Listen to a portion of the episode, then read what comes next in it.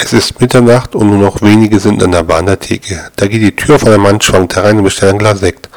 Nachdem er es erhält, ruft er Prosit Neujahr. Fragt er mit, was soll denn das jetzt? Wir haben Ostern.